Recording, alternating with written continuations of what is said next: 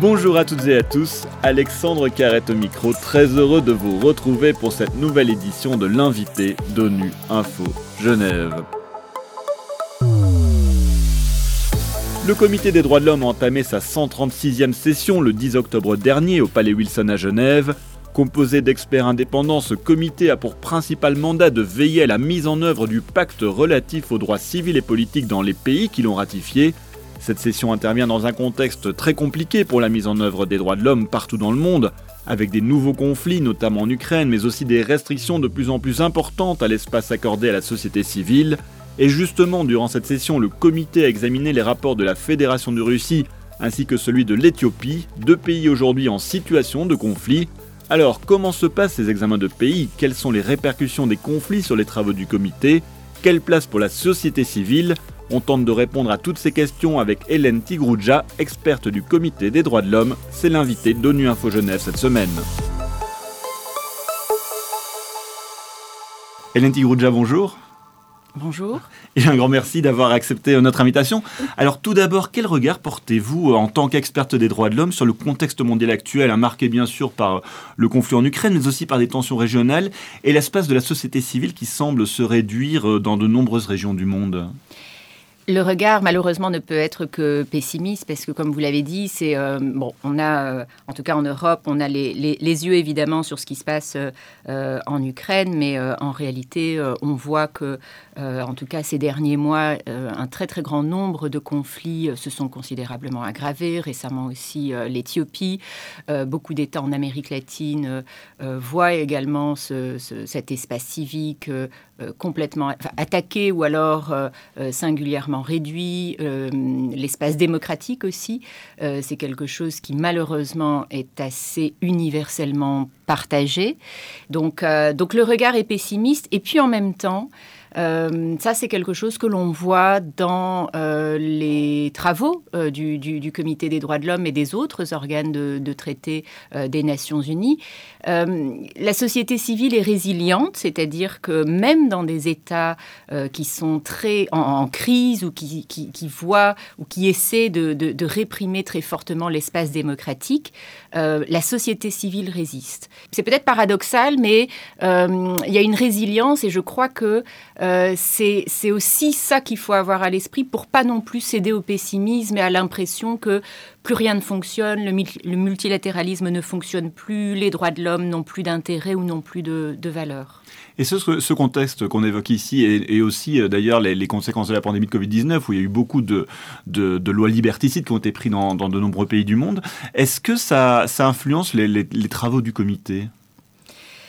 Juridiquement, on va devoir adapter notre discours dans ce que l'on demande aux États, euh, et, ça se traduit euh, euh, dans, les textes, je dirais, ou, ça se traduit techniquement par le fait que certains États peuvent décider de, de déroger, notamment au pacte international sur les droits civils et politiques, c'est-à-dire d'aménager ou de demander un aménagement, si vous voulez, de euh, la mise en œuvre de leurs obligations en matière de, droits de l'homme. Alors ça ne veut pas dire que quand on est en situation de crise, euh, les États ont le droit de suspendre, par exemple, l'interdiction de la torture euh, ou la réduction en esclavage. Ça, ce sont des droits que l'on va appeler indérogeable parce que mm, même si on est en situation de crise, on n'a pas le droit de torturer ou on n'a pas le droit de réduire les gens en esclavage. Et, nous, notre rôle, même en situation de crise, c'est de rappeler ces règles-là aussi aux États. Alors justement, avant de revenir sur le travail concret du comité, euh, votre objectif, c'est de veiller à la mise en œuvre hein, du pacte relatif aux droits civils et politiques dans, les pays qui ont ratifié ce pacte. Mais tout d'abord, peut-être revenir aux fondamentaux, c'est quoi les droits civils et politiques? Les droits civils et politiques sont les droits qui vont permettre euh, à l'individu à la fois de, de, vivre en société, donc euh, là, ce seront plutôt euh, les droits politiques, c'est-à-dire euh, liberté d'expression, liberté de religion et liberté d'exprimer sa religion ou ses convictions religieuses, liberté de manifestation pacifique quand on veut exprimer des idées. Alors quand on est dans un État démocratique, on a le droit d'exprimer des idées majoritaires, mais on a aussi le droit d'exprimer des idées qui dérangent, des idées minoritaires, des idées qui choquent, et c'est ça l'espace démocratique. Et c'est cela que l'on va mesurer aussi la force ou la faiblesse d'une démocratie. C'est accepter des discours qui, dérangent. c'est également la liberté d'association. et puis ce sont aussi les droits civils, c'est-à-dire les droits qui vont protéger l'individu plus euh, dans sa sphère euh, privée, dans sa sphère intime, dans son intégrité. Donc c'est évidemment le droit à la vie, l'interdiction des, mauvais traitements. Je l'ai dit, l'interdiction de la réduction en esclavage ou du travail forcé. Euh, protection bien entendu de la vie privée, familiale, respect du, domicile. Donc c'est pour le dire, pour essayer de le dire assez simplement, c'est ce qui protège à la fois l'individu dans sa sphère sociale, dans, dans, son rôle d'animal politique, euh, et puis euh, l'intégrité de l'individu en tant qu'être humain, c'est-à-dire euh, protection de sa personne. Alors concrètement, tous les X années, des délégations de pays viennent devant vous pour exposer la manière dont ils ont mis en œuvre les, les dispositions du pacte relatif aux droits civils et politiques. Concrètement, comment ça se passe? C'est le seul moment où nous avons effectivement ce que l'on appelle un dialogue constructif, c'est-à-dire cet échange avec l'État et indirectement la société civile, j'expliquerai pourquoi sur la manière euh, dont il applique le pacte, sur ce qui fonctionne bien, sur ce qui fonctionne moins bien. Évidemment, bon, c'est le, le jeu. Nous, au cours de ce dialogue constructif, on va essentiellement discuter sur ce qui ne fonctionne pas. Parce que euh, l'exercice serait pas très intéressant si on ne parlait que des choses qui fonctionnent, euh, qui fonctionnent dans l'État. La société civile donc va nous envoyer des rapports mis à jour, des informations.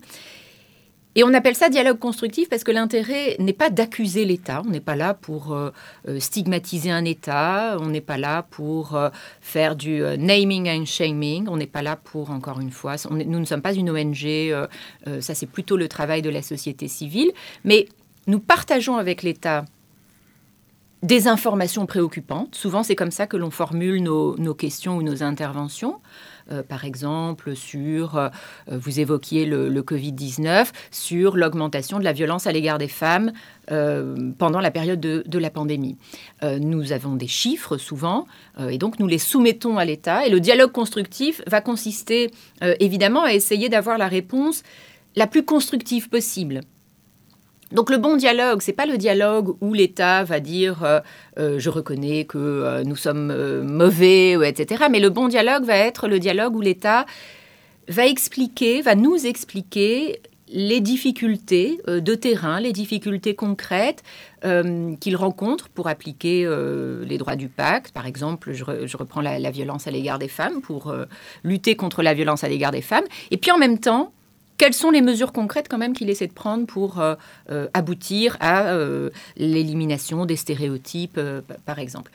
Le dialogue qui est, plus décevant, c'est celui où l'État, alors soit nie carrément que ça arrive. Hein, parfois, les États nous disent que nos informations sont erronées et puis la discussion s'arrête là. Euh, les États peuvent, euh, certains États peuvent dire qu'il euh, n'y a pas de problème, donc, ni les stéréotypes, ni la violence à l'égard des femmes, par exemple. ou alors, il peut arriver aussi que on, ait une réponse qui consiste à dire principe de souveraineté, nous décidons de faire ce que nous voulons sur notre territoire et nous, nous, venons dialoguer avec vous, mais ça s'arrête là. Ça, ça peut arriver aussi. Mm. En général, les, examens de rapport se passent bien, mais cette semaine, vous avez dû faire face à l'absence de deux délégations, celle du Nicaragua et de la Russie. Après avoir regretté leur absence, vous avez malgré tout procédé à l'examen des rapports de ces deux pays, pour lesquels il n'y a donc pas eu euh, de dialogue. C'est évidemment, notre présidente l'a dit, hein, l'ouverture des, deux examens, c'est une situation qui est, euh, qui, est, qui est tout à fait regrettable parce que c'est tout, c'est complètement contraire au discours, euh, euh, au, dialogue pardon, que, j'évoquais, qui est censé être constructif. Donc l'intérêt euh, de, ces rencontres ou l'intérêt des dialogues, ça n'est pas encore une fois de stigmatiser ou de punir un État, mais c'est de donner à l'État euh, des, clés de compréhension euh, sur la manière dont doit, être appliqué concrètement le, pacte. Donc effectivement, quand on fait l'exercice en l'absence de la délégation, l'exercice perd singulièrement euh, de, son, effet ou de son impact, en tout cas, en tout cas immédiat. Alors justement, lors de cet examen, vous êtes intervenu à plusieurs reprises personnellement pour, euh, pour dresser le constat de, la mise en œuvre du pacte en Fédération de Russie. Euh, vu le contexte actuel et, ce qui se passe autour de, de, la Fédération de Russie et, la, et, la, guerre en Ukraine, comment est-ce que vous avez appréhendé justement, euh, vous, ce, ce dialogue? C'est un dialogue qui était très compliqué ou un examen qui était très compliqué parce que, effectivement, vous l'avez dit, là, on est dans une situation qui est euh, complexe de par euh, les conflits internationaux dans, lesquels euh, l'État est engagé. Donc pas simplement l'Ukraine, mais la Géorgie. Donc il, fallait rappeler ou il fallait expliquer dans nos questions deux choses, au moins deux choses à l'État. Premièrement, le pacte s'applique en temps de conflit. Donc euh, ça, c'est une question euh, qui m'était euh, dévolue. Donc on a essayé de mettre les choses bien au clair. C'est pas parce qu'on est en situation de guerre que les droits de l'homme ne s'appliquent pas et que ne s'appliqueraient que les règles du droit international humanitaire. Le, la deuxième, le deuxième message qui était important de, faire passer dans l'examen, c'est le fait que euh, l'État, vis-à-vis du pacte, n'est pas simplement responsable de ce qui se passe sur son territoire, euh, euh, à l'intérieur de ses, de ses frontières, mais l'État est également responsable de ce qui se passe sur les territoires sur lesquels il exerce un contrôle effectif. C'est-à-dire que si l'État exerce un contrôle effectif en Ossétie du Sud ou si l'État exerce un contrôle effectif sur certaines parties du territoire euh, de l'Ukraine, là, l'État va devoir rendre des comptes. Vous évoquiez au début de, cet entretien le, rôle de la société civile très important pour vous donner des informations, des rapports alternatifs. Dans le cas par exemple du Nicaragua et de la Fédération de Russie, vous avez exprimé des préoccupations sur euh, les restrictions à la société civile, les représailles euh, envers les défenseurs des droits de l'homme, les journalistes et les avocats. Comment est-ce que vous faites en sorte que les personnes qui travaillent avec vous, qui, vous donnent des informations, euh, ne soient pas victimes justement de représailles? Ah oui, ça c'est une excellente question. elle, se, elle se pose dans pas mal d'examens, euh, nous avons également examiné en, juillet euh, Hong Kong. Euh, et, ça aussi, c'est une question qui, qui, s'est posée. Protéger les personnes qui vont collaborer ou qui vont envoyer des, informations. Alors, on leur laisse la liberté ou on leur laisse la possibilité, évidemment, de de, la confidentialité. Donc, nous avons, il y, a, des documents que la société civile nous envoie et qui sont publiés euh, accessible à tous, mis sur le, le site euh, du, du, comité et en particulier donc la session. Euh, là, nous sommes dans notre 136e session, donc on va pouvoir retrouver les, les rapports qui sont donnés par, qui sont envoyés par la société civile, dans un souci de transparence, pour que l'État sache aussi où nous cherchons, où nous, quelles sont nos, sources. Et quand la société civile, justement, pour telle ou telle raison, craint des représailles, alors on garde ces informations confidentielles. Euh, et les hum, discussions ou les briefings que nous avons, les réunions que nous avons avec la société civile sont confidentielles, ne sont pas publiques.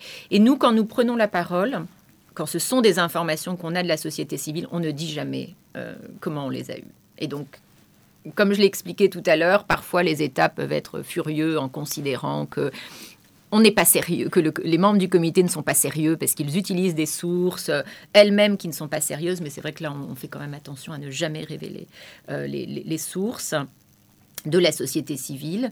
On ne donne jamais de nom, on ne, on ne cite jamais euh, même d'ONG très connues. Bon, ça c'est vraiment quelque chose que, que, l'on, auquel c'est une chose à laquelle on est quand même très, très, attentif. Alors pour terminer, Hélène Tigroudja, une dernière question d'actualité. La France a annoncé hier avoir rapatrié des dizaines de ressortissants, femmes et enfants, hein, qui étaient détenus dans les camps en Syrie en Irak suite à les défaites de l'État islamique. Euh, alors la France a pris cette décision, mais euh, c'est une problématique qui touche de, nombreux États, euh, ces ressortissants qui se trouvent enfermés dans des camps. Oui, tout à fait. Donc, euh, bah, écoutez, c'est une bonne, euh, c'est une bonne nouvelle puisque la France avait été condamnée par le Comité droits de l'enfant sur euh, sur cette question du non rapatriement des enfants, considérant que plusieurs dispositions de la Convention de 1989 sur les droits de l'enfant avaient été avaient été violées. Donc déjà, c'est une bonne, c'est une bonne chose que la France mette en œuvre les décisions du, du Comité droits de l'enfant. Et puis, vous l'avez dit, c'est une c'est une problématique qui touche beaucoup d'États européens. Par exemple, le Comité des droits de l'homme dans l'examen de la Belgique qui est intervenu en 2019, si je ne me trompe pas avait déjà euh, soulevé cette, euh, cette question-là, recommandant à la Belgique euh, de procéder au, rapatriement des, des, enfants. Et le comité des droits de l'homme avait mis en avant évidemment l'intérêt supérieur de l'enfant qui, commande, qui commande cela. plus récemment, nous avons eu de la même manière un examen de la Finlande et la même question s'est posée. Nous avons formulé la même recommandation.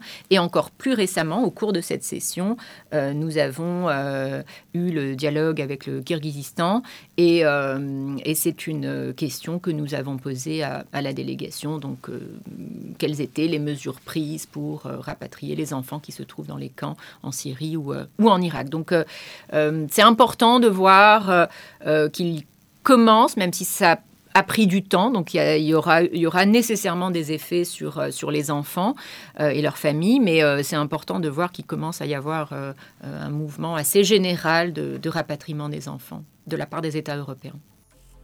Hélène Tigrouja, un grand merci d'avoir répondu à mes questions. Je rappelle que vous êtes experte du Comité des droits de l'homme des Nations Unies qui se réunit en ce moment au Palais Wilson à Genève. Et c'est la fin de cette édition. À la réalisation, il y avait François Soubiguer, Inès Grange à la préparation. L'actualité des Nations Unies continue sur notre site web ungeneva.org et sur le compte Twitter en français ONU Genève. À très bientôt.